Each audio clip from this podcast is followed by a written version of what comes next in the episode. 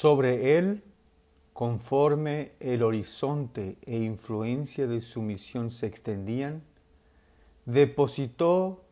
Bajaola un grado cada vez mayor de confianza, destinándolo en ocasiones numerosas como su diputado, facultándole para postular su causa ante el público, asignándole la tarea de transcribir sus tablas, permitiéndole asumir las responsabilidades de defenderle de sus enemigos e invistiéndole con la función de velar y promover los intereses de sus compañeros de exilio. A él se le encomendó la empresa delicada e importantísima, tan pronto como las circunstancias lo permitieron, de adquirir el lugar que habría de servir de sepultura a los restos del Bab, de garantizar el traslado seguro de sus restos a Tierra Santa y de erigir para él un sepulcro digno en el monte Carmelo. Fue él quien ayudó de forma decisiva a arbitrar los medios necesarios para la liberación de Bajaola de su confinamiento de nueve años dentro de los muros de la ciudad de Aka y permitirle disfrutar en el ocaso de su vida de una porción de la paz y seguridad de la que durante tanto tiempo había sido privado. Merced a sus esfuerzos incansables, el ilustre Baudí celebró sus entrevistas memorables con Bajaolá. La hostilidad evidenciada por varios gobernadores de Aca hacia la comunidad de exiliados se transmutó en estima y admiración. Se efectuó la compra de las propiedades lindantes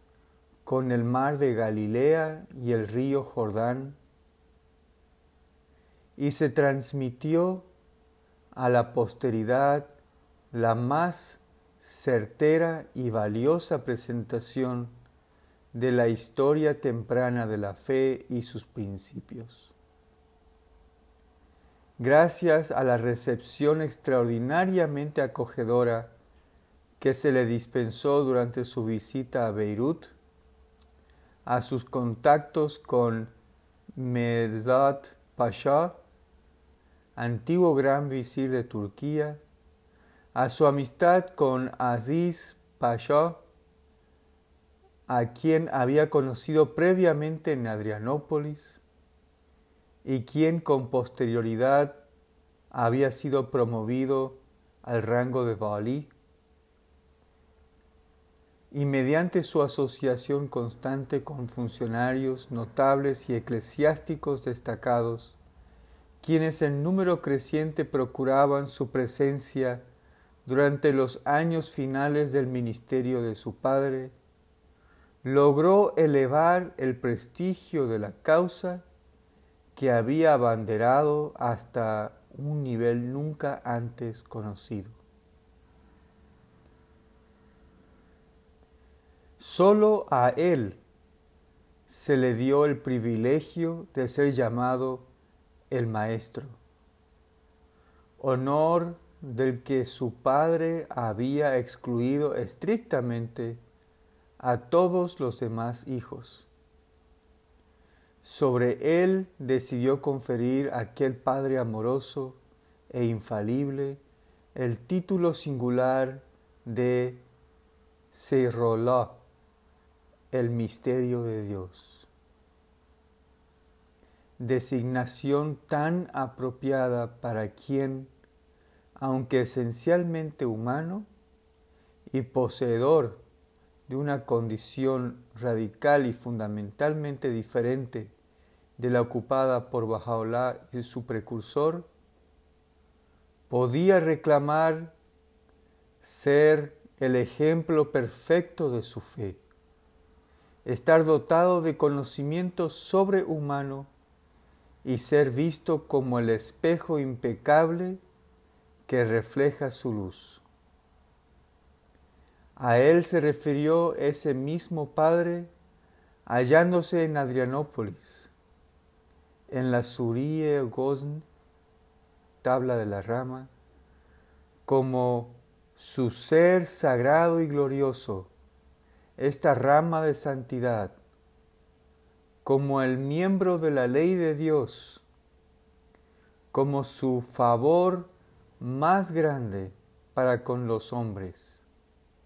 como su merced más perfecta concedida sobre estos, como aquel a través de quien todo hueso que se descompone se reaviva declarando que aquel que se dirige hacia Él se ha dirigido a Dios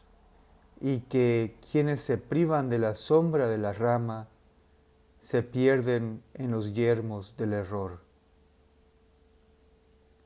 A Él, hallándose todavía en la ciudad, había aludido en una tabla dirigida a Haji Muhammad Ibrahim eh, Khalil, como aquel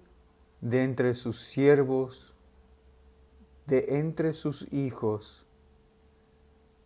de cuya lengua Dios hará que broten los signos de su poder, y como aquel a quien Dios ha escogido especialmente para su causa. Sobre él en un periodo posterior, el autor del Ketabe Agdas, en un pasaje célebre, posteriormente elucidado en el libro de mi alianza, había conferido la función de interpretar su sagrada escritura, proclamando que Él era al mismo tiempo aquel a quien Dios quiso quien ha surgido de esta antigua raíz. Con respecto a él, en una tabla revelada durante ese mismo periodo y dirigida a Mirza Muhammad Poliye Sabsivari, se había referido como el golfo que se ha ramificado desde este océano que ha abarcado todas las cosas creadas, ordenando a sus seguidores que dirigieran sus rostros hacia Él. Asimismo a Él, con ocasión de su visita a Beirut, rindió su padre un encendido tributo mediante una comunicación que dictó a su amanuense glorificándolo como aquel en torno a quien todos los nombres giran, como la rama más poderosa de Dios y como su misterio antiguo e inmutable. A él fue a quien, en varias tablas del propio Bajaolá, se dirigió como la niña de mis ojos, a quien se refirió como un escudo para cuantos están en el cielo y la tierra, un refugio para toda la humanidad y una fortaleza para quien quiera que haya creído en Dios. Y fue en su nombre como su Padre, en una oración revelada en su honor, había suplicado a Dios que lo hiciera victorioso y que ordenase para él, así como para quienes le aman, las cosas destinadas por el Todopoderoso para sus mensajeros y los fiduciarios, de su revelación. Finalmente en otra tabla quedan consignadas estas poderosas palabras. Descanse la gloria de Dios sobre ti y sobre quien quiera que te sirva y se encuentre a tu alrededor. Que la desgracia, una gran desgracia, asalte a quien se te oponga y te dañe. Que el bien sea con quien jure pleitesía hacia ti. Que el fuego del tormento infernal recaiga en tu enemigo.